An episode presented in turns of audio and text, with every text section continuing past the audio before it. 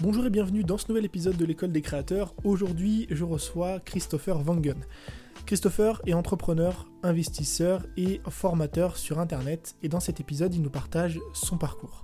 Comment est-ce qu'il est passé de salarié en gestion de patrimoine à entrepreneur sur Internet et investisseur possédant plusieurs dizaines de biens aujourd'hui alors qu'il venait d'un milieu populaire? À quel point son amour pour le voyage et la liberté a changé sa vie au point de le pousser à quitter son job et faire le tour du monde? Il nous parle aussi de l'importance en tant qu'entrepreneur d'avoir des actifs et de diversifier ses sources de revenus, surtout quand on vend de la formation sur Internet, et comment le simple fait de modifier l'approche qu'il avait de sa thématique a joué un rôle clé dans son succès. Si jamais vous souhaitez soutenir cet épisode et le podcast, c'est plutôt simple. Vous pouvez soit partager cet épisode sur Instagram en me mentionnant et en mentionnant l'invité du jour, ou soit directement mettre une note 5 étoiles sur Apple Podcast.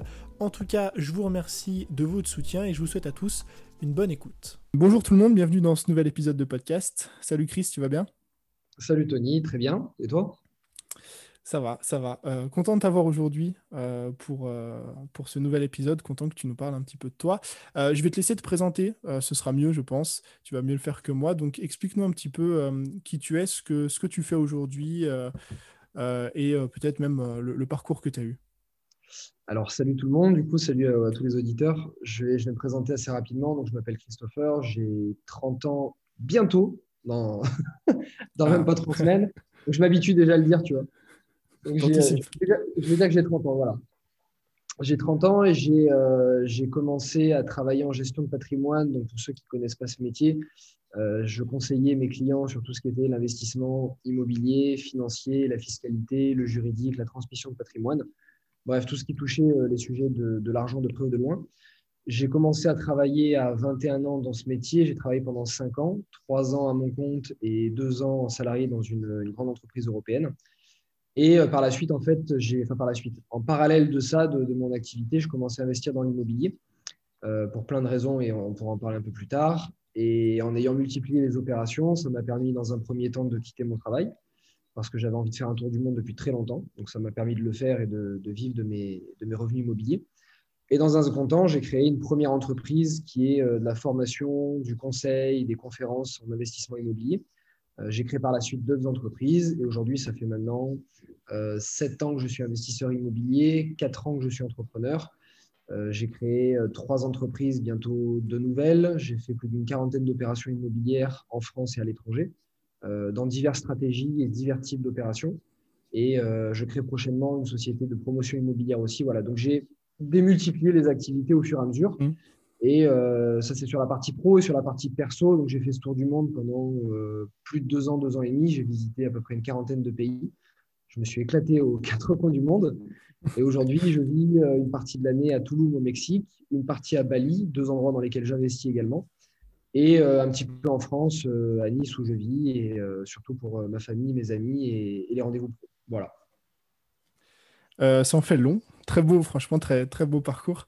on va revenir justement sur les, différents points que tu as, tu as énuméré quel parcours.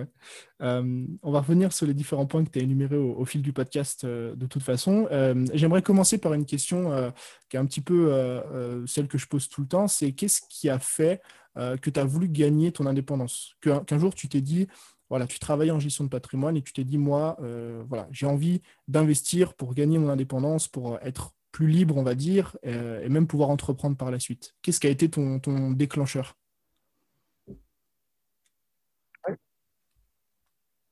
C'est une très bonne question. Ça remonte à bien avant la gestion de patrimoine. Euh, ça remonte, ça a commencé quand j'étais enfant. En fait, je viens d'une famille où il n'y a pas beaucoup d'argent. Mon père est artisan carreleur, ma mère est employée de mairie. Euh, mhm. J'ai grandi dans un quartier HLM, donc voilà, mes parents avaient, euh, juste de quoi payer ce qu'il fallait, tu vois. On partait en vacances de temps en temps, on avait de quoi manger, je me plains pas, mais c'était pas, c'était pas la folie. Et je, je sais, j'arriverai pas à savoir depuis quand ça remonte, j'ai découvert ça en fait en écrivant mon livre, en faisant une espèce d'introspection de moi-même. Et en fait, je me suis rendu compte que depuis l'âge de 10 ans, j'avais ce, goût pour l'argent. En fait, je, si tu veux, j'ai une scène qui revient et que j'ai mis dans mon livre, et c'est ma mère qui me l'a rappelé euh, il n'y a pas longtemps. Euh, quand j'avais 10-12 ans, je passais mon temps à vider ma tirelire, à compter mes pièces, etc., etc., toute la journée. Et ma mère, un jour, a dit Pourquoi tu fais ça Tu n'as pas autre chose à faire. Quoi? Et je lui ai dit En fait, plus tard, j'aimerais aider les gens à gagner plus d'argent, à comprendre des techniques pour payer moins d'impôts, etc. Et j'avais, j'avais même pas 12 ans. Ouais, Donc, en fait, il a dû avoir des, des conversations avec mes parents. Peut-être un jour, ils se sont pris la tête à cause de l'argent. Peut-être qu'un jour, à un repas, je sais que mon père parlait très souvent d'immobilier quand il était avec des amis à table. Il n'a jamais acheté à part sa résidence principale. Mais euh, comme il est dans le bâtiment, il voit des gens qui investissent, etc. Donc il disait, ouais, ça serait bien un jour d'avoir des biens immobiliers, d'en vivre, et puis d'arrêter de, travailler, de faire que gérer tes biens. Ça, c'est des phrases que j'ai entendues toute ma vie étant enfant. Et, mais malheureusement, il ne l'a jamais fait. Donc si tu veux, ça a été intégré dans mon esprit assez tôt. Euh, et ensuite, par la suite, ce qui s'est passé, c'est quand j'ai eu cette proposition de travailler en gestion de patrimoine, je me suis dit, tiens, ça colle avec ce que j'ai au fond de moi, qui est j'ai envie d'aider les, gens à gagner plus d'argent. Donc, j'ai commencé à travailler dans ce métier. Et ce qui m'a fait prendre conscience que je voulais pas faire ça toute ma vie et par contre, je voulais avoir mon indépendance, c'était d'une part euh, les regrets qu'a eu mon père toute sa vie, les regrets de ne pas avoir investi, les regrets de ne pas avoir pu faire un tour du monde, les regrets de ne pas avoir vécu certaines expériences. Et d'autre part, c'est les clients que je rencontrais en gestion de patrimoine qui, eux, avaient une cinquantaine, soixantaine d'années. C'était des médecins, des avocats, des gros chefs d'entreprise, des gens qui avaient gagné de l'argent, qui avaient une belle carrière. Et à chaque fois, ils me disaient la même chose. Ils me disaient, vous êtes jeune, profitez. Profitez, dis-moi, aujourd'hui, j'ai 50 ans, 60 ans, ok, j'ai de l'argent, ok, j'ai des biens immobiliers. Il me dit, j'ai que des regrets. J'ai pas vu ma fille grandir, elle a 25 ans, elle me fait la gueule parce que je l'ai jamais vu grandir. J'ai toujours rêvé d'aller faire un tour du monde, je l'ai jamais fait. Je voulais me faire, je sais pas, six mois de trip en moto au fin fond du Pérou, je l'ai jamais fait. Et il dit, ça, c'est des trucs que je ne pourrais pas rattraper. Donc, à force d'entendre ça, très vite, j'avais 21, 22 ans, j'ai commencé à intégrer dans ma tête que, OK, je voulais gagner de l'argent, je voulais bien réussir ma vie, mais pas au détriment des expériences et du, mhm. style de vie que j'avais envie d'avoir. Tu vois? C'est pour ça, ouais, je vois, ouais, c'est pour ça qu'aujourd'hui, on, ressent euh, beaucoup, tu en parles dans ton livre notamment, et même on le voit sur euh, tes différents réseaux et plateformes, que tu as, ce côté, euh, euh tu accordes beaucoup d'importance à, à d'autres choses que, que, le travail, au sport, au voyage, à ta santé, etc. C'est des choses qui, qui, se ressentent beaucoup aujourd'hui.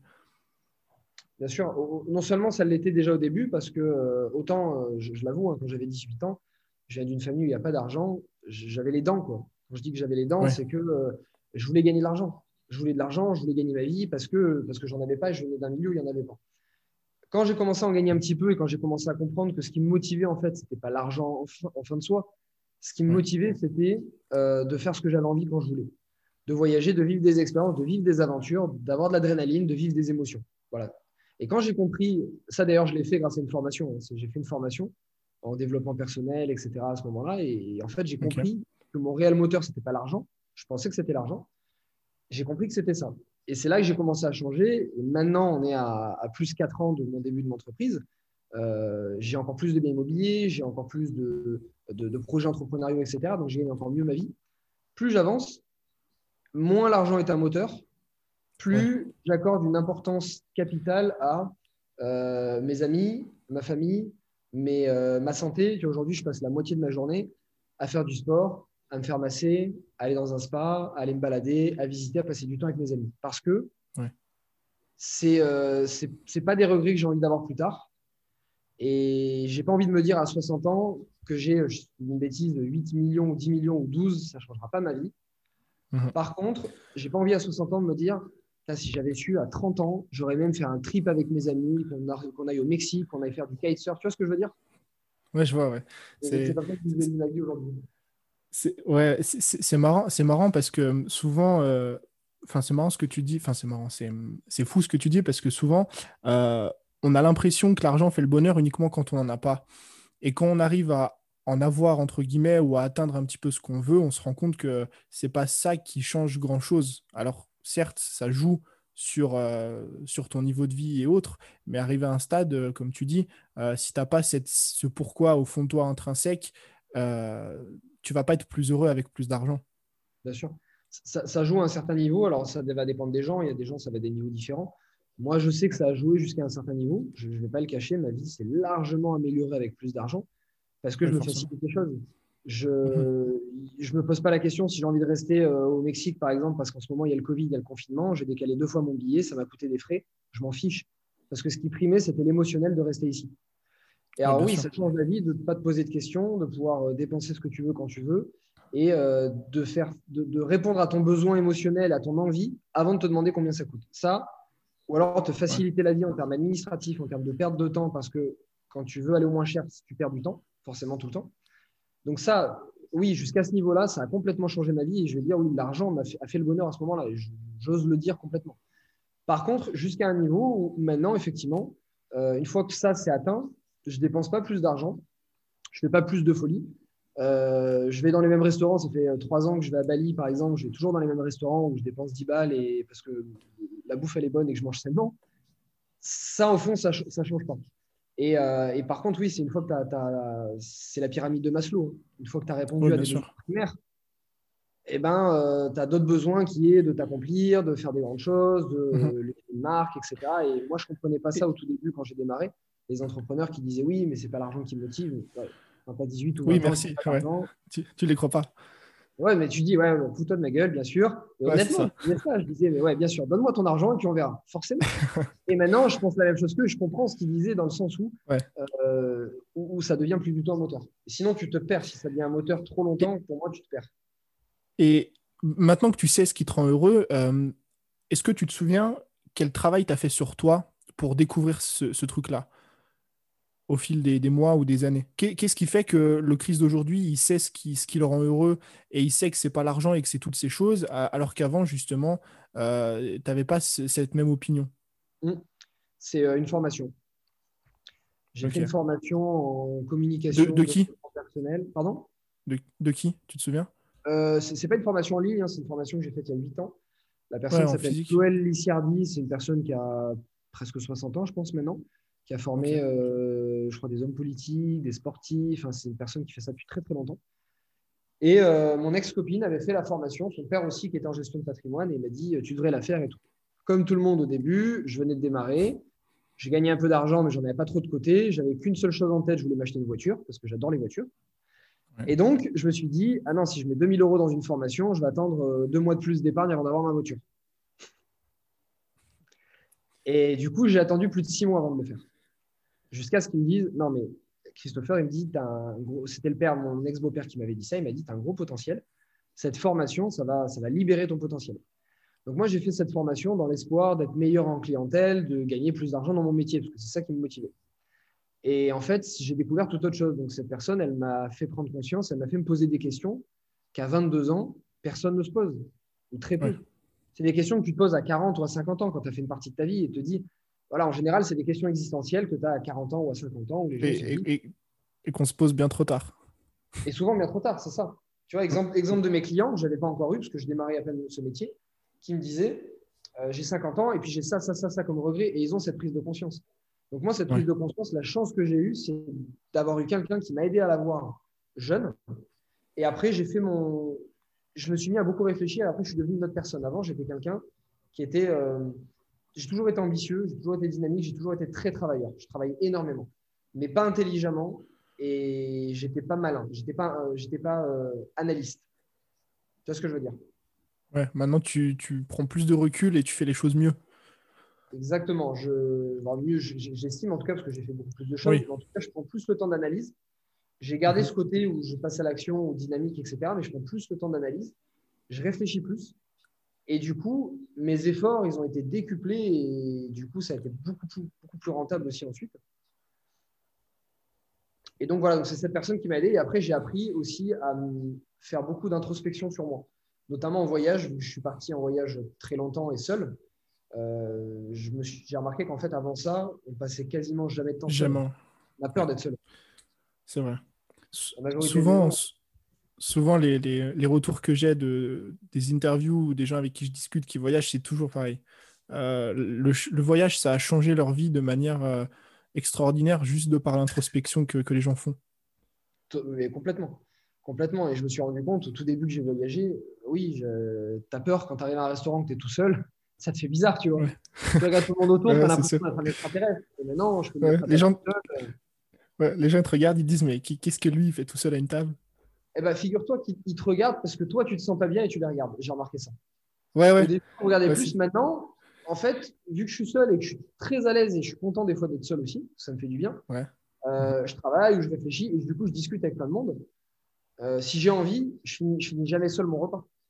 Parce que je vais discuter avec quelqu'un, puis je vais aller avec eux, ils vont venir avec moi, je vais parler avec le serveur, la serveuse, je vais, je vais toujours réussir à faire des choses si j'en ai envie. Et si j'ai envie de rester seul, bah, je vais rester dans ma bulle et rester seul. Mais en tout cas, ce truc-là, ça m'a appris à, à, faire cette introspection et à savoir vraiment au fond de moi qu'est-ce que je voulais, qu'est-ce que je voulais pas, les regrets que je voulais pas avoir. Et en fait, je me suis rendu compte que la, la peur première que j'avais, pour moi, c'était d'avoir des regrets. Je voulais surtout Mm. pas, surtout pas ressembler à ce client que j'avais eu, euh, un qui me marque vraiment, qui euh, presque était en larmes devant moi en me disant Je suis passé à côté de ma vie.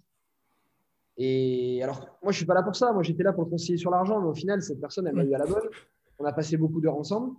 Et elle me dit Voilà, vous êtes jeune, vous êtes bon, vous êtes dynamique, euh, voilà, j'aime bien vous voir. Bah, écoutez ce conseil, ne passez pas à côté de votre vie, faites pas la même connerie que moi. Et le gars était multimillionnaire. Ouais, Et- tu dis, euh, si, lui te dit ça, c'est pas pour rien, quoi. Et bien sûr, exactement. Alors qu'avant, moi, je, je l'admirais j'avais envie de ressembler à ça. Après, après Ouais. ce type de discussion, je me disais non, j'ai pas envie de ressembler à ça. Qu'est-ce que je veux pas avoir comme regret? Et en fait, je me suis simplement visualisé à, je sais pas, à 70 ans en train de parler à mes petits-enfants. Et j'ai dit, euh, qu'est-ce que tu as envie de leur dire? Est-ce que tu as envie de leur dire que. euh, Est-ce que tu as envie de laisser l'image de toi, euh, du mec qui est peut-être multimillionnaire, mais qui fait que travailler, qui est jamais là? Ou Mhm. tu as envie de dire, bah, papy, quand il était jeune, euh, il est allé plonger avec des requins en Australie, il a fait un combat de boxe taille en Thaïlande, et puis il est parti faire euh, de la plongée en Philippines. Tu vois ce que je veux dire? Ouais, c'est les, c'est les souvenirs qui restent. C'est ça. On n'emmènera on emmènera pas bien plus, euh, pas bien plus là-bas, quoi. Euh, ok, bah franchement, euh, je pense que tu très bon exemple, euh, t'es un très bon exemple d'introspection où euh, dans, dans un milieu comme l'entrepreneuriat, je pense que c'est le critère numéro un du succès, dans le sens où on a tous une vision de la réussite et du succès qui est, différente, et si on commence déjà pas par la définir, par savoir ce qu'on veut et où est-ce qu'on veut aller, ça risque d'être compliqué. Totalement d'accord. Ouais. Euh, J'aimerais qu'on parle un petit peu de, ton entourage quand, tu as démarré. Euh, tu nous parlais du coup euh, de, de, la famille dont tu venais, etc. Ton père qui disait qu'il voulait investir mais qu'il ne le faisait pas. Comment ça se passe quand tu es dans un milieu dans lequel, et souvent justement c'est le milieu dans lequel on se retrouve quand on a envie d'entreprendre. Moi je me reconnais beaucoup dans, dans ton parcours parce que euh, j'ai voulu, enfin j'ai entrepris à, à 20 ans euh, et quand je parlais de ça autour de moi, j'étais un peu euh, seul tout, tu vois, personne ne me comprenait, personne ne savait ce que je voulais faire. Comment est-ce que tu gères ce, ce, cet impact ou le fait que ton entourage autour de toi a une vision qui est totalement différente de la tienne? Ça, je peux en parler pendant des heures, mais je vais donner un exemple pour que les gens puissent bien comprendre euh, ce que tu peux ressentir à ce moment-là. Je pense que ça vaudra mieux que quand j'ai commencé donc à vivre de l'immobilier, à arrêter mon travail, je travaillais sur un projet de création d'entreprise qui était un site internet de gestion de patrimoine. L'idée, c'était de rendre accessibles les conseils réservés normalement à des gens qui gagnent beaucoup d'argent, de les rendre accessibles à quelqu'un qui pouvait gagner 1500 ou 2000 euros par mois. Donc, tu vois, ça rejoint un peu ce que j'avais dans l'enfance et ce que je voulais faire. Ouais. Donc, je vivais chez mes parents à ce moment-là. Je venais de me séparer de mon ex-copine, donc je vivais chez mes parents. Et quand tu démarres, quasiment tout le monde a connu ça. Quand tu quittes ton travail, surtout, euh, que tu commences à peine en vivre de l'immobilier et que tu as d'autres projets et que tu crées une entreprise, tu as, ce, as ce sentiment de culpabilité, surtout moi qui avais une grosse force de travail et qui vient d'une famille où si tu fais pas 7 heures, euh, 16 heures ou 17 heures sur le chantier, euh, tu es un feignant. Ouais. Donc j'avais un peu cette culpabilité de me dire maintenant je me retrouve face à un ordinateur pour travailler, mais je décide quand Mhm. je veux. Et puis je peux aller au sport à 15 heures si j'ai envie parce qu'il y a moins de bouchons et qu'il y a moins de monde à la salle ou je peux aller me balader un matin à 10 heures, euh, faire des, des, des, magasins et acheter mes choses plutôt que d'attendre le samedi où il y a du monde. Ouais. Mais même si tu le fais et que tu sais que tu peux le faire parce que tu as quand même de l'argent et que tu travailles quand même à côté, tu as ce sentiment de culpabilité parce que tu es plus salarié. Ouais. Et tu as l'impression de faire un truc grave, tu vois, te dire. Je ouais, de ouf. tu as connu ça toi aussi? Ouais, ouais, bah oui, oui. C'est je sais pas si on l'a tous connu, mais voilà, c'est, c'est, c'est, je pense que c'est syndrome commun euh, de les, les, autres te jugent euh, parce que même si tu bosses trois heures dans une journée et que tu passes l'après-midi à la plage, tu, tu, vas être là en mode, euh, mais en fait, j'ai pas le droit de faire ça, tu vois. C'est ça. Et, et, les autres te jugent et toi, tu te juges toi-même. Moi, j'étais le premier à me juger. Ouais. Et donc, ouais. du coup, donc, je travaillais dans l'appartement de mes parents, donc, qui était chez moi avant. Je travaillais et je, ma mère rentrait, je sais pas, vers 14 heures de, du travail. Elle rentrait, elle me répétait cette phrase à chaque fois qu'elle me voyait devant l'ordi. Elle me dit Ah, tiens, tu travailles pas aujourd'hui? Tout le temps. Et Ah, quand toi, déjà, tu culpabilises. Déjà Ah à ouais. peine sûr de toi, de quitter ton job. tu as des biens immobiliers, tu espères que tu n'as pas trop de problèmes dessus pour continuer d'en vivre. tu as ton tour du monde qui est, par- qui est prévu, mais bon, tu es quand même hésitant. Et puis, tu, tu crées une entreprise. Euh, et que ta mère, elle rentre et que tu te dis à chaque fois Tiens, tu travailles pas. Au bout d'un moment, je pétais un plomb. Et ça, ça rajoutait ma culpabilité. Jusqu'au jour, ça, ça peut servir pour les autres, ceux qui entreprennent et qui vivent ça. Oui, on l'a vécu et on est quasiment tous à l'avoir vécu. Jusqu'au jour, en fait, euh, c'est tellement devenu un réflexe pour moi de travailler intelligemment plutôt que de travailler beaucoup, que maintenant, c'est l'inverse. C'est-à-dire maintenant, je travaille en général le matin. Euh, je me lève assez tôt le matin et je travaille euh, une bonne grosse matinée, jusqu'à 13-14 heures, ça dépend à peu près mes projets. Et le reste de l'après-midi, je n'utilise quasiment plus mon téléphone, sauf une grosse urgence et encore. Je vais à la, à la piscine si j'ai envie, parce qu'en ce moment, je suis au Mexique, j'ai la piscine qui est à côté. Euh, sinon, je vais euh, lire, sinon, je vais me balader, je vais faire du sport, je vais me faire masser, surtout quand je suis à Bali, je vais dans un spa. Je prends soin de moi, je m'occupe de moi, je lis un bouquin, je passe du temps avec mes amis. Aujourd'hui, si je dois travailler du matin, 7 h du matin jusqu'à 19 h, c'est que j'ai mal travaillé. Avant, j'avais ce sentiment d'avoir accompli une bonne journée de travail, comme quand j'étais sur les chantiers avec mon père, parce que j'ai travaillé sur les chantiers avec mon père quand j'étais jeune. Et quand on finissait et qu'on est fatigué, qu'on a mal aux genoux, on a mal au dos, on se dit On a, on a Ah. bien bossé. bonne journée de travail, tu vois. Voilà. Mais non, non, c'est pas une bonne journée de travail. C'est pas parce que tu as mal que tu as bien bossé. Tu as beaucoup bossé, oui, mais est-ce que tu as bien bossé Alors que si tu avais, été, euh, avais utilisé intelligemment, tu avais délégué, tu avais euh, mis des process en place, bref, tu avais fait l'entrepreneur, ouais, tu aurais travaillé une heure, mais tu aurais gagné dix fois plus. Et tu n'aurais pas bousillé ta santé. Donc aujourd'hui, quand j'ai une journée où j'ai fini en trois heures, je me dis, là, tu as été bon. C'est que tu as bien délégué, tu as été intelligent, tu as fait les bonnes choses au bon moment, tu as été productif. Quand par contre je finis, je vois qu'il est 16 ou 17 heures, je dis là aujourd'hui tu as déconné, tu n'as pas été bon. Et c'est cette mentalité qu'il faut arriver à changer quand tu es investisseur ou entrepreneur. Ouais, qui est, en plus, qui n'est pas évident. Qui, qui, qui d'autant plus n'est pas évidente à changer parce qu'on on grandit, euh, on grandit quand même avec ce culte euh, en France de, du travailler dur, euh, du fait que, que travailler dur, c'est un petit peu la norme, tu vois. Bien sûr. Ça dépend chez qui la norme. hein. Oui, c'est sûr qu'il y en a qui, qui, contournent un peu le système. Mais, c'est vrai que suivant la, de la famille où tu, tu viens, moi j'ai mon oncle qui est maçon, euh, ses parents Ouais. sont croates, ils ont immigré de la Croatie euh, bah, à l'époque où, il y avait, euh, où il y avait la guerre. Ils sont venus en France, ils n'avaient rien, ils ont tout construit de leurs mains. Elle, elle est femme de ménage, lui est maçon. Mon père, mon père il, a été, il a été orphelin à l'âge de 11 ans. Il a une enfance hyper difficile. Il est venu dans le sud, il a vécu dans le nord de la France, il est venu dans le sud. Il n'avait rien, personne, pas d'argent. Euh, il a commencé à travailler sur les chantiers à 14 ans. Donc oui, tout ce qu'ils ont eu, ils l'ont construit de leurs mains et de la sueur. Donc c'est ce qu'ils m'ont enseigné. Et, et heureusement, parce qu'aujourd'hui, je peux avoir une grosse force de travail, mais quand j'ai compris qu'en mélangeant une grosse force de travail et intelligence, intelligent. process et, et- et délégué, mais pff, tu peux faire des choses miraculeuses. Et, Ouais. et c'est et c'est à ça que je dois aussi en grande partie le fait que j'étais aussi vite en aussi peu de temps. C'est c'est ce que j'allais dire. En fait, euh, ce que, ce que j'ai trouvé très fort chez toi, et, c'est assez rare pour le souligner, euh, c'est que tu as eu une, une- force de, caractère et une force de travail quand tu t'es lancé. Euh, tu l'expliques dans ton bouquin hein, que tu as jonglé justement entre la gestion de patrimoine, tu préparais un Ironman, tu faisais des journées, des semaines qui étaient à, ne, plus, à ne plus dormir limite. Et je trouve que justement, c'est c'est peut-être ce qui manque à beaucoup de personnes aujourd'hui, un petit peu ce, ce truc de bah, d'avoir la niaque, tu vois. Ce truc de, de se dire euh, au début, quand faut, tra- faut, faut cravacher, quand faut suer, euh, il faut suer, tu vois. Mhm.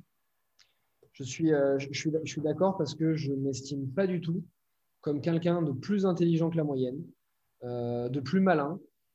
Bien au contraire, quand j'ai grandi là où je venais et par rapport à des potes à moi qui étaient au lycée ou à l'université, pour te dire un peu le, le schéma qui faisait de moi, j'étais très sportif, je voulais m'engager dans l'armée. Mhm. J'étais pas hyper malin. J'étais pas. Oui, je fonçais. Il fallait faire un truc. Je réfléchis. Je réfléchis. C'est pas que je réfléchissais pas, mais quasiment pas. Beaucoup moins que maintenant. Donc oui, je fonçais.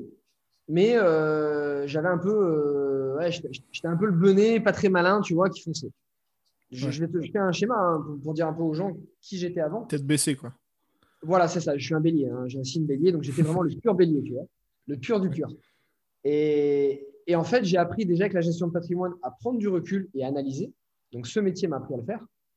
Et à force d'introspecter et de comprendre qu'en fait, en analysant, euh, oui, quand j'étais sur le chantier avec mon père, je prenais, euh, je prenais, euh, je sais pas, euh, des carreaux, je- j'en prenais plus pour faire plus, pour aller plus vite, etc. Puis maintenant, deux ou trois ans après, quand j'étais l'aidé sur le chantier, je réfléchissais cinq minutes et j'ai dit, OK, où est-ce que je peux placer le carrelage pour que ça soit le mieux placé pour faire le moins de mouvement possible? Où est-ce que je peux placer les sacs de colle pour... Et en fait, quand tu prends 5-10 minutes pour réfléchir, tu te rends compte que tu dégagnes un temps fou et de l'énergie folle. Et quand j'ai commencé à réfléchir comme ça, j'ai apprécié être comme ça. Et aujourd'hui, je suis très analyste. Euh, par mon métier de gestion de patrimoine, je l'ai poussé loin. Et c'est pour ça qu'aujourd'hui, je pense que ça a aussi contribué au fait que les gens ont apprécié mes vidéos ou ce que je faisais. C'est parce que quand j'annonce des choses, quand je parle de fiscalité, je le fais de manière pointue et, euh, je donne des chiffres qui sont pointus. Après, je le fais de manière décontractée aussi, mais je, vais loin dans l'analyse. Je vais loin dans l'analyse et, je pense que ça, euh, ça, contribue, ça contribue énormément à faire du bon travail. Oui, et, d'autant plus, euh, d'autant plus aussi dans l'immobilier. Euh, c'est des choses qui sont importantes, le fait de, d'avoir une bonne analyse de tout, de tes biens, de, de la localisation dans laquelle tu vas les acheter, etc. Donc c'est d'autant plus quelque chose que tu développes aussi pour ces, raisons-là. Oui, tout à fait. Et pour revenir à la, force de travail, l'ANIA que tu disais, c'est là que je disais que peut-être je m'étais un peu perdu dans la réponse. C'est que mhm. non, je n'estime pas être plus malin que les autres, loin de là. Par contre, oui, j'ai plus travaillé que d'autres. Euh, même au tout début, quand je démarrais, parce que je faisais des, journées de, de malade. Euh, et, oui, j'ai refusé au début, et ça rejoint ta question sur l'entourage. Au début, je passais pour un extraterrestre parce que je voulais tellement réussir en gestion de patrimoine, je voulais tellement compenser mon manque de connaissances et mon manque de, du fait d'être malin, parce que je le savais très bien. J'étais moins malin, peut-être, je me pensais moins intelligent. En fait, non, j'avais juste pas le bon diplôme et je n'étais pas forcément moins intelligent. Mais par contre, j'avais une force de travail où je me couchais plus tard que les autres, j'arrivais le matin plus tôt, plus tôt que les autres. Et par contre, j'avais une, cette capacité, ça c'est l'armée, les sports de combat et mon père qui me l'a appris, cette capacité à euh, éteindre mon esprit, mettre sur off mon, mon, cerveau, comme, comme disait l'armée, quand je reçois un nom ou quand il y a un truc qui ne va pas. Ouais, qui fait que je ne lâche pas facilement. Ouais. Et, des fois, c'est bah, d'autant plus euh, important parce que c'est dans ces moments-là que, que, beaucoup arrêtent ou lâchent ou vont pas assez. Euh, euh, vont pas assez loin ou travaillent pas assez, assez longtemps, surtout les débuts là où c'est, où c'est très compliqué. tu as dit un truc tout à l'heure, du coup je rebondis dessus et comme ça on va passer à, la partie un petit peu plus formation et création de contenu. tu as utilisé un mot, tu parles de fiscalité, gestion de patrimoine, immobilier de manière décontractée. Et c'est vrai que euh, c'est ce qui ressort énormément chez toi, alors que ce soit dans tes formations, euh, que ce soit dans tes euh, contenus sur YouTube, sur Instagram ou autre. Est-ce que déjà c'est quelque chose qui est volontaire? C'est-à-dire parce que Ouais, parce que souvent, justement, dans l'immobilier, surtout sur YouTube, on est très sur du sérieux, on est très sur du faut que tout soit carré, il faut euh, utiliser des mots qui sont compliqués, etc. Toi, tu as un petit peu le credo où tu veux bah, rester professionnel forcément, amener quelque chose de qualitatif aux gens, mais quand même rester un petit peu le bon pote, le mec euh, décontracté. quoi. Ouais, exactement. Et là, je vais demander toute l'attention des, auditeurs qui nous écoutent. peut-être qu'ils me connaissent ou qui me suivent. Montez le son il y, a, deux types de, personnes. Soit on apprécie énormément ce que je fais, ma façon de faire, qui est décontractée, euh, dans, les pays à droite à gauche, dans, le monde entier, etc. Soit on n'aime pas du tout ce que je fais. Parce qu'on pense que c'est trop, que c'est trop matu vu, que c'est too much. Je, le sais, j'en suis conscient. Je sais qu'il y a des personnes qui pensent ça. On ne peut pas plaire à tout le monde et c'est pas grave. Par contre, je veux qu'on puisse comprendre pourquoi je fais ça et, et quel est le but, pour qu'on puisse vraiment comprendre. Après, on aime ou on n'aime pas, mais en tout cas, qu'on puisse comprendre. Quand euh, j'ai démarré en gestion de patrimoine, je me suis rendu compte, je tombais sur des, clients. Moi, ma volonté quand j'ai démarré, c'était aider les gens qui étaient dans des situations comme mes parents pour qu'ils ne se retrouvent pas justement dans des situations comme mes parents. Ou euh, une des situations dernièrement, c'est les huissiers qui sont venus à la maison pour saisir l'appartement. Donc, ça, c'est ce que j'avais en moi et c'est comme ça que j'ai démarré le métier. Donc, quand je tombais sur des avocats qui gagnaient 10 ou 15 000 euros par mois, et ben même si je gagnais plus ma vie dessus, des fois, je m'acharnais sur des clients qui gagnaient 1005 pour leur faire épargner ne serait-ce que 100 euros par mois. Alors, sur 100 euros par mois, je ne gagnais pas des masses. Mais au moins, je me disais, j'ai peut-être aidé quelqu'un qui, à la base, n'a pas envie d'épargner, ne comprend rien à ça. Mais au moins, grâce à moi, dans 30 ans, il ne sera pas dans la même situation que mes parents. c'était mon truc, c'était mon moteur. Jusqu'au moment où je me suis rendu compte qu'en fait, les gens qui gagnaient ces revenus-là ou qui avaient le moins de connaissances, le moins d'études, c'était les gens qui euh, te disait avoir le moins besoin de conseils et voulait plus le faire, faire seul. Un avocat qui, avait, qui gagnait 15 000 euros par mois, écoutait mes conseils, il les buvait, alors qu'il est avocat, on pourrait se dire qu'il n'en a pas besoin. Et je tombais sur des, euh, personnes qui travaillaient, euh, qui travaillaient en usine, qui gagnaient 1500 par mois, qui me disaient Je n'ai pas besoin, m'en fous. Donc, déjà, je suis tombé sur cette première confrontation. La deuxième, c'est que j'avais plus envie de parler de ce métier. Après, vous allez voir, vous allez faire le lien entre tous les éléments. Déjà, ça, c'était le premier. le fait que les gens qui gagnent moins d'argent s'intéressent moins facilement à ce domaine parce que ça leur fait peur, parce qu'ils ne connaissent pas, parce que on se le dit sérieusement, c'est chiant, c'est chiant, c'est ennuyeux, parler de la fiscalité de juridique avec des mots pompeux, costard cravate, ça fait chier tout le monde. Désolé pour le terme, excusez-moi pour tout le monde, mais c'est ma façon de parler. Ça fait chier tout le monde. Mais pourtant, c'est des sujets qui sont vitaux et ces gens-là ne s'y intéressent pas, c'est les gens qui en ont le plus besoin. S'y intéressent pas parce que ça paraît ennuyeux. Donc déjà, j'ai eu ce constat en gestion de patrimoine. Et je me suis dit, le jour où je commence, j'ai envie de faire mon tour du monde. Ok, moi je suis quelqu'un, euh, je suis, euh, je suis, détente, euh, je parle avec ma façon de parler je voyage, je suis, la plupart de l'année, je suis en short, je suis en tongs, je suis pieds nus, je fais des sports. Euh, j'aime les sports, voilà, je suis quelqu'un, j'aime la nature, j'aime les sports, j'aime tous ces trucs-là. Donc, je me suis dit, j'ai envie de continuer à parler de, ça, de ce métier, de ça qui me passionne parce que c'est vital pour les gens, mais j'ai envie d'en parler décontracté. En t-shirt, peut-être torse nu si j'ai envie, peut-être au bord d'une piscine.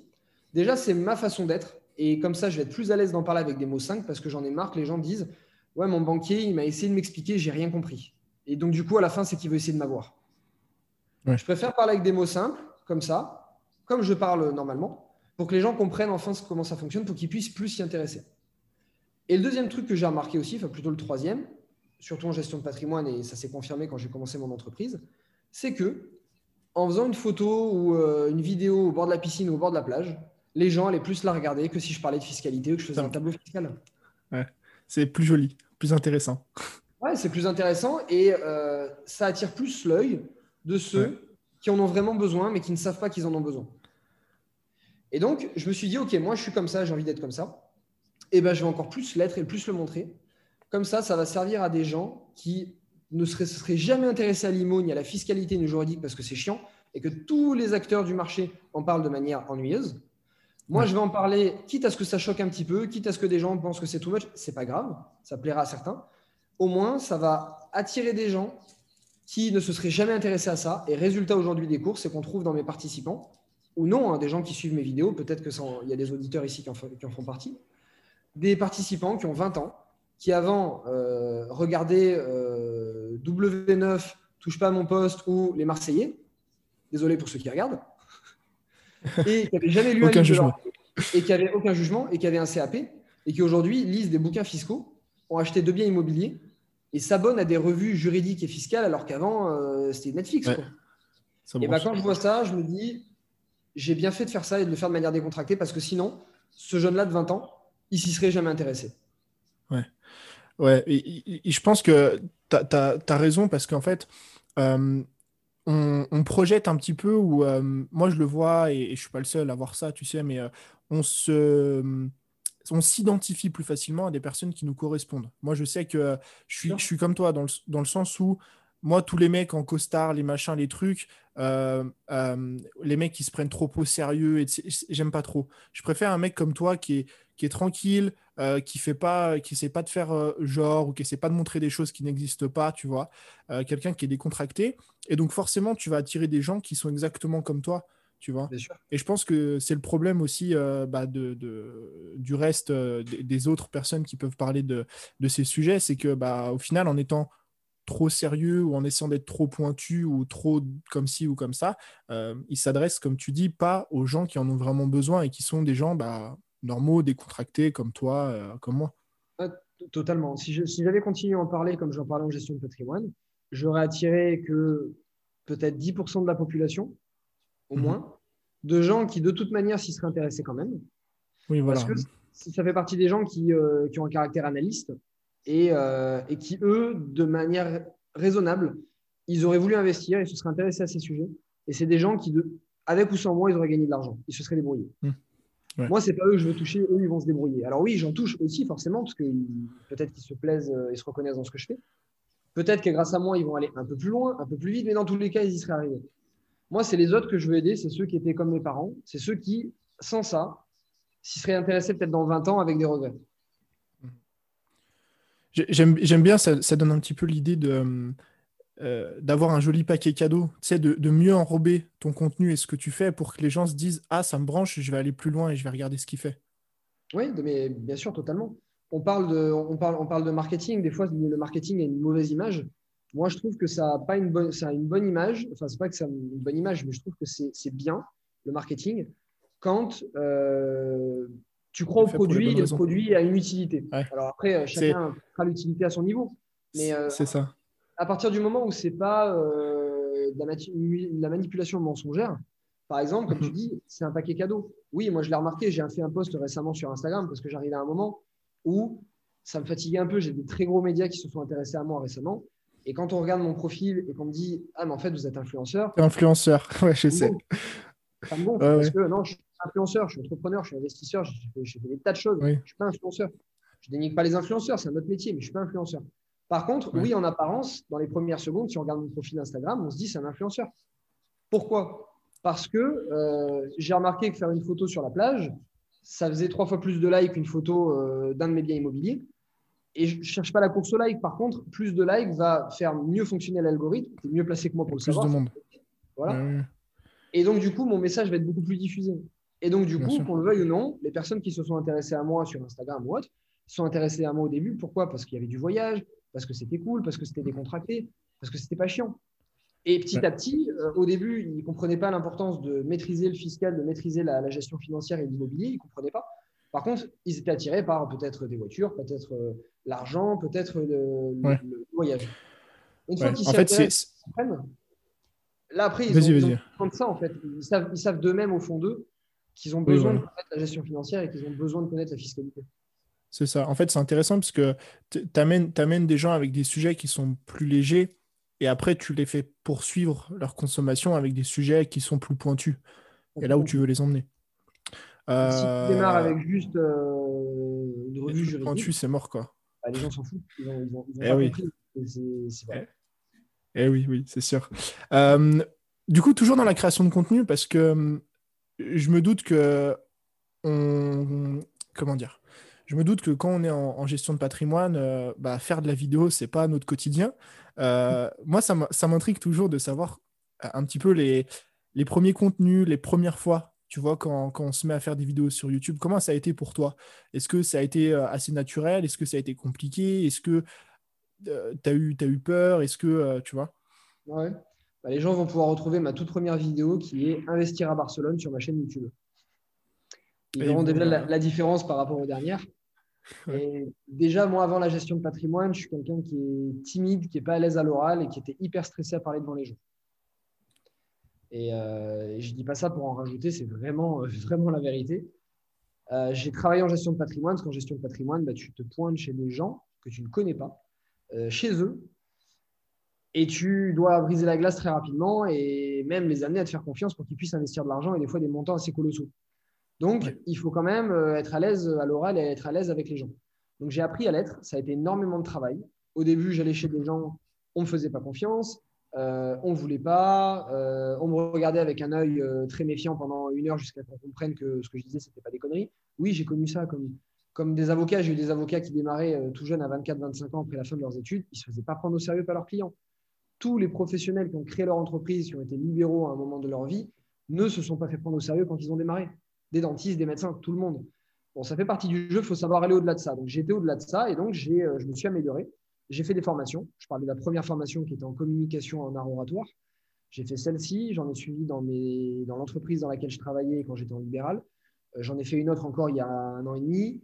j'ai lu énormément de bouquins et j'ai surtout beaucoup travaillé parce que quand j'étais en clientèle, bah, je cherchais à améliorer des points, je cherchais à améliorer ma façon de travailler, ma façon de, parler, euh, ma façon de, de, de, faire passer un message et ma façon de, pouvoir résumer des idées les, euh, et de les, les, faire passer simplement.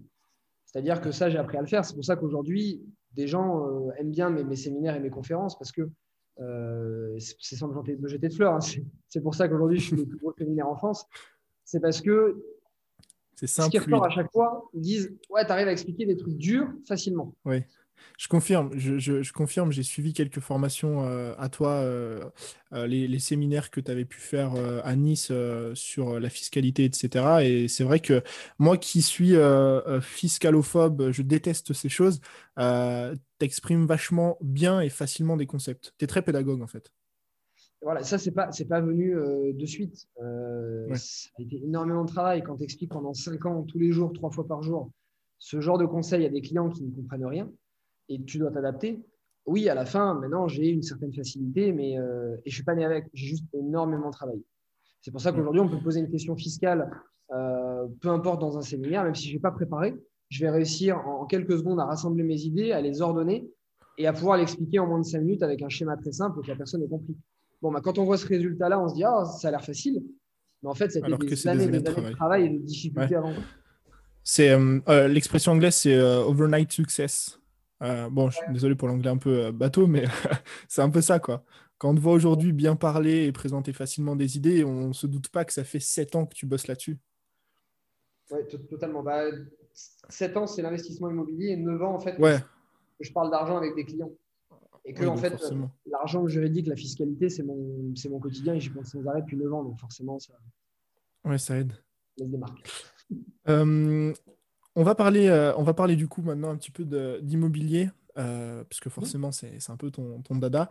Euh, j'aimerais que tu t'essayes de... Alors, comment dire? Pas que tu essaies de convaincre, mais en fait, il y a un shift que moi j'ai eu cette année et seulement cette année. Pourtant, ça fait trois ans que, que, je vends de la formation. Et souvent, en fait, on n'a pas trop, quand on commence par vendre de la formation, tu vois, toi, tu as fait un petit peu le schéma inverse, c'est-à-dire que tu as investi et ensuite euh, tu as, mis en, vente et tu as créé ton business de formation. Quand on vend de la formation, on a très peu euh, cette âme d'investisseur. On a très peu ce truc au début, enfin moi en tout cas c'est ce que j'avais peu, hein, ce truc d'actif, de passif, etc. On se dit qu'on vendra des formations toute notre vie. Euh, oui, voilà. Déjà, si tu rigoles, c'est que c'est bon signe. C'est quoi pour toi l'importance justement d'avoir euh, d'avoir des biens donc en immobilier ou, autre, hein, ou d'avoir des actifs en, tant qu'entrepreneur? Moi, alors je vais me placer en, tant, en tant que salarié. Hein. Bien sûr. Peut-être pareil. Hein. là et non pas. Euh, et non pas comment j'ai voulu investir dans l'immobilier avant d'être entrepreneur, parce que là, ma volonté, c'était d'être libre, euh, de me sécuriser un avenir, etc. Là, c'est vraiment, on est entrepreneur, on vend, tu vois, voilà, moi, j'ai déjà un chiffre d'affaires, c'est ça. Pour moi, j'aime avoir la liberté de me dire si demain, j'ai plus envie de faire quelque chose, je peux ne plus le faire. Ouais. Et parce que moi, c'est comme ça que je fonctionne, je fonctionne énormément par passion. Et j'ai déjà essayé de créer des entreprises, enfin pas des une, on va dire une entreprise, euh, en me disant juste je veux créer une boîte sans vraiment de passion dans le sujet. J'ai abandonné ma vitesse, vitesse accélérée. N'importe quel enfant aurait tenu plus longtemps que moi. Et donc du coup, autant je peux être ultra déterminé et, euh, et ne rien lâcher sur un sujet quand ça me tient à cœur et que j'y crois à fond, autant sur d'autres choses, je te prends un exemple. Quand j'étais en gestion de patrimoine employé, j'ai euh, mes managers qui me demandaient de vendre des biens immobiliers neufs, donc du Pinel par exemple, des lots en défiscalisation. J'y croyais pas. Je n'en vendais pas. Je me prenais la tête avec ma hiérarchie sans arrêt parce qu'ils me demandaient ah, quand est-ce que tu nous fais des rendez-vous Pinel et des rendez-vous Pinel et il faut vendre du Pinel? Ah, je dis non, je n'en vendrai pas parce que j'y croyais pas. Donc, j'aime aussi avoir cette sensation, cette liberté. Et ça, c'est euh, dû à mon introspection. Alors, pour ceux qui veulent faire une introspection, Petite, euh, petit détail psychologique. à force de faire une introspection, j'ai remarqué que moi, ce qui me faisait peur, c'était euh, la peur des regrets et la peur de l'engagement. D'être engagé quelque part et de ne plus pouvoir bouger. Ça, c'est une peur que j'ai. Ça vient de famille, enfance, bref, tout ce que tu veux. Tu c'est, bien d'avoir des notions psychologiques et de comprendre comment on agit. Moi, j'ai énormément progressé grâce à ça. Donc, cette peur de l'engagement, elle me dit que de savoir, par exemple, aujourd'hui, bah, j'ai un business de formation, par exemple, demain, si euh, il y a un jour où j'ai plus envie, parce que c'est un métier qui est aussi difficile, il y a des avantages, mais qui est mhm. aussi très difficile, et ça, on ne le voit pas forcément. Et que j'ai plus envie d'avoir cette image-là, j'ai plus envie qu'on me voit sur les réseaux, demain, j'en ai marre. Je me lève un matin, j'ai plus envie. J'aime avoir cette liberté de me dire, je peux faire autre chose, j'ai de l'argent, ou je peux vivre, ou j'ai des revenus. Parce que si à partir de demain, je devais, j'avais aucun bien immobilier, j'avais tout dépensé par exemple, et que demain je me lève, j'ai plus envie, et que je me dis, ouais, mais là, quand même, il faut quand même que je continue de travailler là-dedans au moins 2-3 ans pour remettre de côté et pouvoir arrêter, bah, je pense que les gens, ils vont le voir de suite. Ils vont voir de suite la différence entre le matin où je me suis levé, j'ai plus envie. Parce que ça demande une énorme présence, ça demande euh, d'être passionné, je pense, parce que tu le transmets aux gens. Donc, quand je suis en séminaire, je m'éclate et j'adore le faire. Et je pense que ça se transmet, ça, c'est des trucs qui ne mentent pas. Comparé à quelqu'un qui va le faire juste parce que c'est son, son travail. C'est comme un prof. Tout le monde se rappelle d'un prof qu'on a eu au collège ou au lycée. T'en as un qui était ultra passionné, bah, même si son cours c'était nul, tu l'écoutais parce que le gars était passionnant. Et celui où le cours était super intéressant et le gars n'était pas passionné, et ben, tout le monde s'ennuyait. Voilà. Ouais. c'est. Vas-y, vas-y. Vas-y, vas-y. Non, vas-y, vas-y. Je, vais finir. Des, fois, je fais, des fois, je fais des longues réponses, je sais. Parce que j'aime bien. Non, non, mais c'est le but, hein, justement. Et, avec les détails, j'aime bien aller dans la profondeur des choses. Tu vois, je Moi peux aussi, t'inquiète. Ah oui, non, oui, non, j'aime bien aller dans la profondeur. Comme ça, ça aide les gens aussi à se poser des questions. C'est le but d'un podcast parce que c'est long. Ouais, bien à sûr. Vraiment se poser des questions sur eux-mêmes. Et pendant mes réponses, je pense qu'il y en a qui réfléchissent aussi à eux-mêmes et c'est ça qui est intéressant. J'ai des potes qui sont à Bali, qui sont. Euh, bon, ils travaillent tous en ligne. Ils ont tous, soit ils font du dropshipping, soit ils, vont, euh, vendent euh, des, formations, des produits en ligne, peu importe. Ils travaillent tous en ligne. Ils me voient investir dans l'immobilier et eux, personne n'investit. Parce qu'à chaque fois, ils me disent Ouais, mais attends, Chris, moi, j'ai, euh, je sais pas, je fais tant de bénéfices. J'ai un ROI, donc un retour sur investissement de 300% euh, quand je réinvestis mon argent dans de la publicité pour faire du dropshipping ou pour vendre mes produits. Qu'est-ce que je vais investir mon argent dans l'IMO pour gagner un 7, 8, 10 ou 15% quand vraiment c'est un bon placement? Ouais, c'est ça. J'ai dit, tu as totalement raison. Mais est-ce que ton business de dropshipping, tu penses qu'il va tenir pendant 10 ans? Est-ce que tu penses que de, dépendre d'un seul business, d'un seul marché, c'est viable? Ça, c'était avant le Covid, hein, cette discussion. Ouais, mais non, mais non, parce que mon but, c'est de développer, développer, développer. un jour, je vendrai. Ouais, et si tu vends pas? Et si ça se vend moins cher? Moi, on peut penser que je suis un ultra positif et un ultra optimiste, mais en fait, au fond de moi, je suis aussi un pessimiste des fois et j'aime bien penser à tous les, euh, cas, en fait, les pires. Ouais, as raison. Et donc, moi, j'aime bien savoir si demain, mes biens immobiliers, ça va pas, bah, j'en ai d'autres à l'étranger. S'il y a une monnaie qui se casse la figure, j'ai une autre monnaie qui va bien. Si j'ai un compte mhm. qui euh, se casse la figure, eh ben, j'ai ça qui va bien. Et si mon entreprise, elle me gonfle ou elle marche plus, bah, j'ai ça. Jusqu'au jour où finalement il y a eu le Covid et euh, il y en avait qui avaient des, produits dropshipping qui venaient d'Inde et euh, Chine. Ils se sont retrouvés pendant 3 ou 4 mois, mais euh, ils ont bouffé toute leur trésorerie. Bah et le matin, ils arrivaient au petit-déj, ils faisaient la gueule. Moi, j'avais fait ma session de surf et tout. Ils faisaient la gueule. Ouais, hier encore, ça a bloqué. Nanana, j'ai perdu 30 000 balles. J'ai Ouais. Je dis, bah, moi, écoutez, ça va. Moi, mes biens immobiliers sont loués. puis j'en ai un. Ouais, le Covid a, a, retardé de deux mois le début de ma location de maison à Bali. Mais c'est pas grave, j'en ai en France, euh, j'en ai aussi à l'étranger, euh, j'en ai, euh, puis j'ai des placements financiers, puis j'en ai, on a utilisé des, on a été sur des unités de compte ou sur des actions qui étaient intéressantes à ce moment-là. On a pris un, rebond en fait après l'annonce du Covid. Et voilà, parce que je suis diversifié. Et pour moi, je pense que l'immobilier, c'est le, partenaire essentiel de l'entrepreneur, ne serait-ce que pour se diversifier en cas de baisse d'activité, parce que non, n'importe quel mhm. business ne durera pas vie. Que ce soit un business en ligne ou autre chose. Moi, je pars du point de vue que mon business ne durera pas vie. Même si ça durera à vie, mais je préfère partir du point de vue que ça durera pas à vie. Ouais, ouais. Puis en plus, euh, moi, je, enfin, je, je, me reconnais beaucoup et je pense que je vais pas être le seul hein, dans ce que tu dis sur, euh, bah, sur la passion. C'est-à-dire qu'aujourd'hui, ce qu'on fait euh, en, tant que formateur, ça nous plaît. Il n'y a pas de problème avec ça. on se voit peut-être encore le faire pendant 2, 3, 4, 5 ans, mais est-ce que dans 5, dans 10, dans 15, dans 20 ans, on va toujours continuer à le faire, tu vois? Et, et c'est vrai que c'est plus de par ce côté-là que ça résonne en mode bah, si demain je dois arrêter ça, qu'est-ce que je fais? Ou si demain je dois arrêter pour faire vraiment quelque chose de différent, il faut derrière que j'ai euh, un bagage qui me permet quand même, euh, tu vois, une certaine couverture. quoi. Ouais, non, mais euh, toi, je, suis entièrement d'accord. Et je pense que les gens devraient, bah, pour ceux qui nous écoutent et qui n'avaient pas encore pensé à l'immobilier, devraient le prendre comme ça, que ce soit l'immobilier ou des placements financiers. Mais aujourd'hui, j'ai de tout. Hein. J'ai de tout et j'ai énormément de sources de revenus, ce qui fait que j'ai une tranquillité comme j'ai jamais eu. J'ai jamais eu autant de crédit sur le dos. Je viens d'en souscrire un autre, là encore, qui, a des montants quand même assez colossaux. Et euh, j'ai jamais eu autant de crédit, mais je n'ai jamais, jamais été autant en sécurité. Parce que je suis tellement diversifié que je sais que si une de ces opérations, même plusieurs en même temps, ne se passe pas bien, j'ai toujours pensé à revendre. Tu vois, je pense toujours au cas A, B, C, D, E, F, Z, etc. Et tu, sais, tu sais que même s'il y a un truc qui tombe. Après, ce qui est bien en plus, comme tu dis, quand tu as une bonne diversification euh, dans ton portefeuille, c'est qu'en général, s'il y en a un qui, qui, bascule ou qui baisse, euh, ça peut compenser les autres, tu vois. Exactement, exactement. Ça, c'est un petit point financier pour les, les, gens qui nous écoutent. Euh, ça s'est avéré vrai d'ailleurs à Budapest quand j'ai commencé à investir. Quand vous avez un actif, donc on parle d'un actif, on parle de, de, de, la bourse par exemple, on va dire l'indice boursier. Quand vous avez l'indice boursier d'un pays qui se, casse, qui se casse la figure à cause d'une crise ou peu importe, souvent, la tendance est que quand les actifs financiers baissent, l'immobilier peut être amené à monter. Je dis peu parce que je n'ai pas de boule de cristal, c'est peut-être pas arrivé tout le temps, mais dans la majorité des cas, ça peut arriver. Exemple, à Budapest, quand j'ai commencé à investir, il y a un gros courtier financier qui, qui avait fait faillite, qui a provoqué une énorme perte de confiance auprès de la, de, envers la finance de par les, Hongrois. Qu'est-ce qui se passe? Quand les gens ont de l'argent, il faut bien qu'ils le placent quelque part. Quand ils ne le placent pas dans le financier, ils le placent où? Alors, soit il y en a qui vont le mettre dans l'or, ils vont le mettre dans des diamants, ok, mais ça, ça représente une infime, ou dans des tableaux ou dans des voitures. C'est une infime partie de la population. La majorité, ils vont aller le mettre dans l'immobilier. Parce que ça reste quand même un déplacement, déjà le placement préféré des Français, mais un déplacement préféré de la majorité des populations. Parce que c'est tangible, on peut le voir, on le touche. Donc, ce qui s'est passé, c'est qu'il y a eu une explosion de l'immobilier suite à ça, et ça, ça a été dû à cause de la crise. Donc, la crise n'a pas provoqué une baisse de l'immobilier, ou une toute petite, mais elle a surtout provoqué une montée de l'immobilier parce que c'est la baisse des actifs financiers qui avait provoqué l'augmentation de la confiance et l'augmentation des flux financiers vers l'immobilier. Ouais, les gens vont se réfugier euh, dans la pierre, quoi, quand ils voient tout, s'effondrer.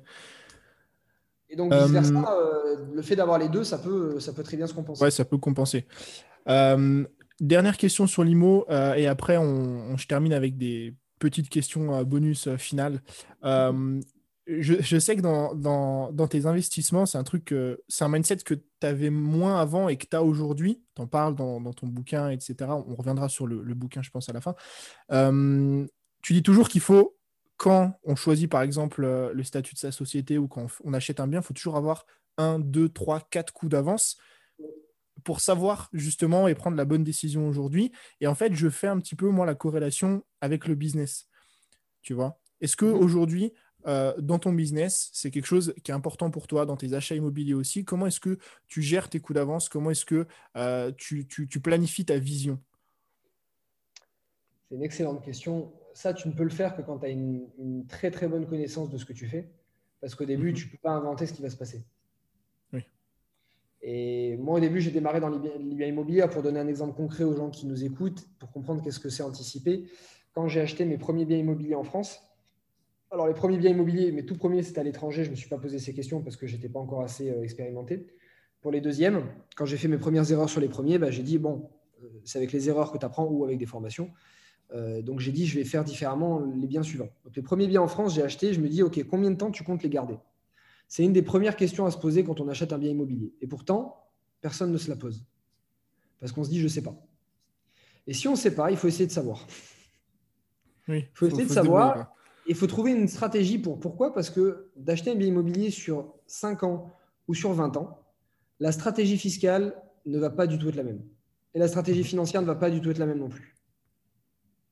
Et donc, ça peut te faire gagner ou perdre plusieurs milliers d'euros en fiscalité, en crédit, en en n'importe quoi.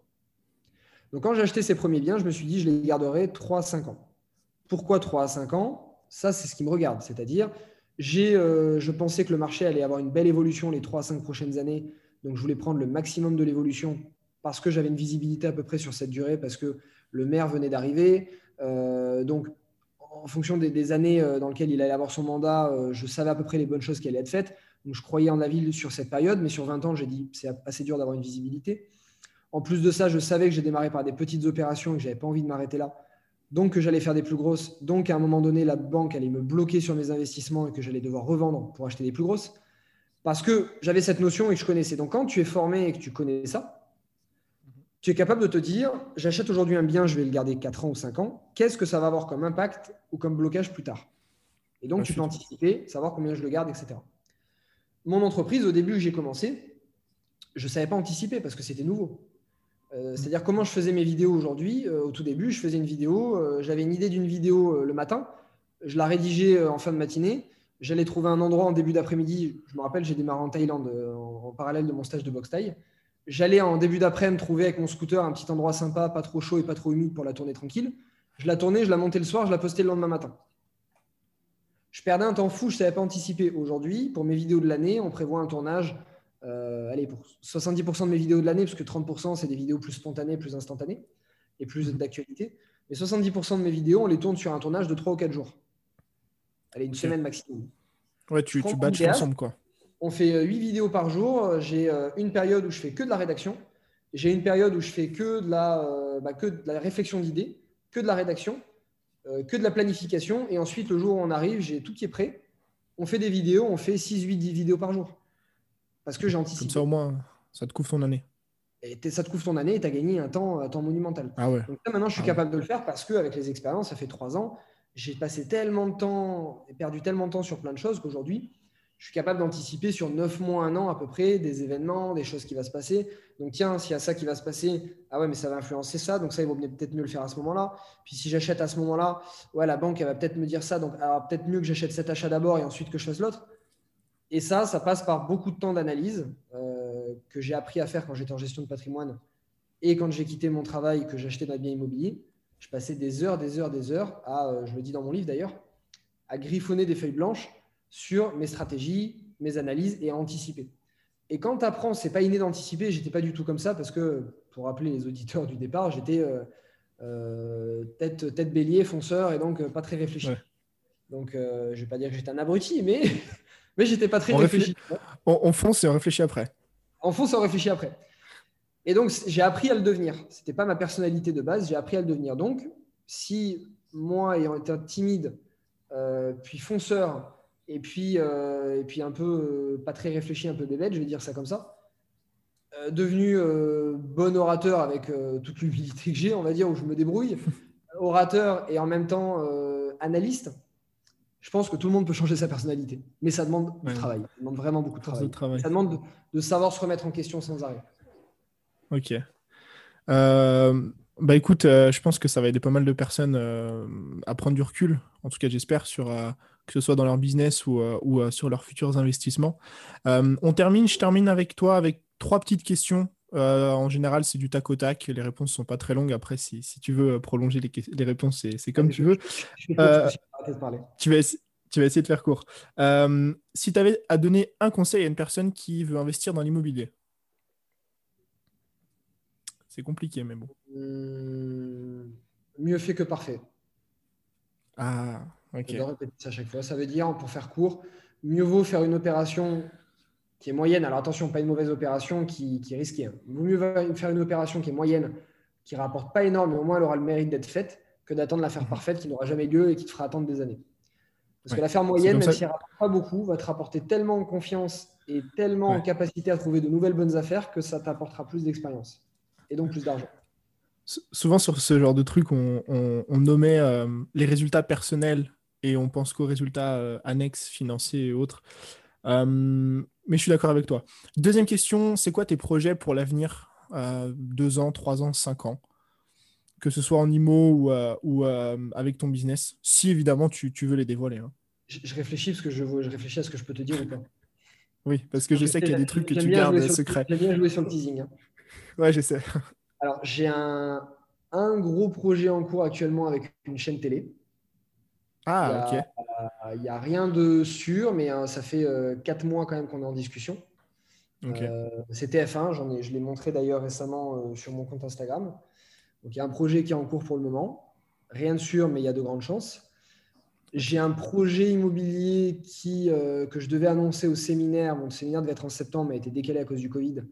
Euh, Ah oui. C'est un projet qui, aura, qui sortira milieu 2022, qui est très particulier, qui n'a jamais été fait en France, qui est très original et innovant. Et qui Lié à l'immobilier? Ouais, qui est lié à l'immobilier, qui va servir à énormément de gens de ma communauté et mes participants. Ok. Euh, donc c'est un gros projet qui, je pense, va, va faire un petit peu de bruit et faire euh, bouger un petit peu, parce que c'est une autre façon de voir l'immobilier, de faire de l'immobilier euh, en France. J'ai un, donc j'ai mon, mon séminaire, mais euh, en fait, le- mon séminaire va marquer un tournant. C'est pour ça que je suis un peu déçu que ça ne soit pas en décembre, mais bon, c'est le Covid, on, on fait ce qu'on peut. Oui. Euh, ça sera reporté euh, a priori en, en avril ou en mai 2022, mais encore une fois, c'est- ça dépend du Covid. Ouais, sous condition, quoi. Voilà. Ça, ce séminaire marquait le tournant en fait que je veux prendre dans ma, dans ma carrière. On parlait Ouais. tout à l'heure de changer un petit peu. Mes projets vont changer un petit peu.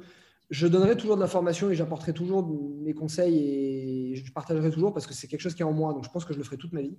En tout cas, tant que j'en suis passionné, le jour où je, je suis plus passionné, j'arrêterai. Aujourd'hui, je suis Ouais. encore passionné, donc je le ferai. Mais je vais le faire d'une manière très différente et euh, ça va marquer le tournant vers d'autres projets qui vont, là on est au niveau national, qui vont encore plus aider les gens. Donc, ah, je vais dire qu'à partir de 2022, il y a 3-4 gros projets qui vont accélérer ce que je fais et qui vont euh, me faire passer du en ligne, parce qu'aujourd'hui, je suis majoritairement en ligne, au physique. à des projets qui sont physiques, existentiels et qui sont plus. Euh, ce qu'on fait en ligne, euh, vu d'une banque, c'est quelqu'un qui. ouais, ça n'existe pas vraiment, parce que c'est en ligne. Tu vois. Il, ouais, il, fait le, il fait le comique derrière sa caméra, quoi. Ouais, il y en a qui peuvent penser ça. Bon, mais maintenant, mes banquiers, même des banquiers privés de Monaco, euh, quand ils ont compris euh, euh, ce qui était derrière, bon, ils t'inquiètent pas que maintenant, ils, félicitent le business. Mais tout ça pour dire qu'on on a du mal à se rendre compte de ce que ça représente en réalité. Par contre, là, les, projets vont être réels, physiques. Et donc, ça va marquer un nouveau tournant et je pense que ça, ça changera aussi l'image et en tout cas, ça impactera euh, l'immobilier de manière générale en France parce que tout ce que je vais faire n'aura jamais été fait. Et donc, moi, c'est ce qui, ce, qui, ce qui, motive et c'est ce que je veux. Je veux marquer les esprits et je veux impacter. Voilà, on parlait de la motivation de l'argent, c'en est tout du tout une. Et d'ailleurs, ces projets euh, rapporteront moins que certains projets que j'ai faits, notamment à la télé. La télé, il faut savoir, ça rapporte que dalle. Mais ça va, euh, ça va amener. au-delà, quoi. Ouais, voilà, ça va marquer les esprits, ça, va ça changera les choses en France. Et c'est ce que je veux et c'est ce que les gens auront à partir de 2022-2023. Donc, euh, on, signe euh, rendez-vous en, 2022. Euh, ça, ça va hum, faire suivre du coup la dernière question que j'ai à te poser. Si aujourd'hui on a envie de se, de se, former en immobilier, de te suivre, de regarder ce que tu fais, qu'est-ce qu'on fait Où est-ce qu'on va? Donc, on a parlé de, ta formation, on a parlé aussi que de ton livre, de ta chaîne YouTube, etc. je, précise, Tony, je pense que tu pourras valider. À aucun moment, quand on a discuté de, ce, podcast avant, je t'ai dit, tu mettras mes liens des Ah oui, bien sûr, bien sûr. Ah je, le dis, je le dis parce que je, suis pas ça prêt aujourd'hui. Oui, oui, t'inquiète. Euh, j'ai regardé un peu ce que tu fais, ça me fait plaisir et euh, j'avais un peu de temps cette semaine que je me suis euh, déplacé la côte et que du coup, je peux plus bouger de la maison. Oui, à, la boxe. À la boxe, voilà. Donc du coup, j'avais du temps, j'ai dit ça tombe bien, je le fais. Mais ah oui, t'inquiète. Ça m'est égal, ça, changera pas mais oui.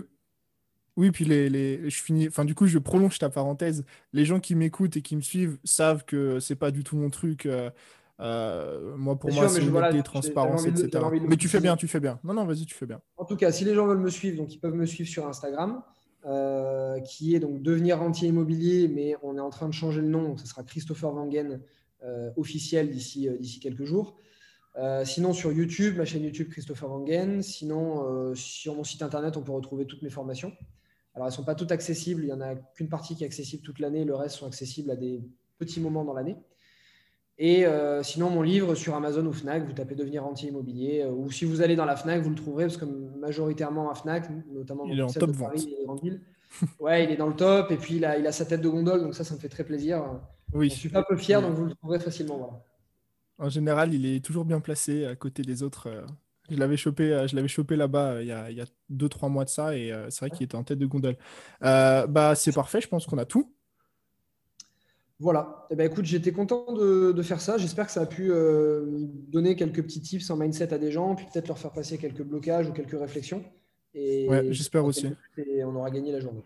Voilà. Ouais, j'espère aussi. En tout cas, c'était extrêmement intéressant, Chris. Je te remercie. Et euh, je te souhaite une, bah, du coup une bonne après-midi, étant donné que tu es, euh, au Mexique. Euh. C'est ça, je vais manger là. bah, bah, écoute. bonne, bonne journée à tout le monde, bonne soirée à toi, à bientôt. Je te dis à la prochaine. Ciao.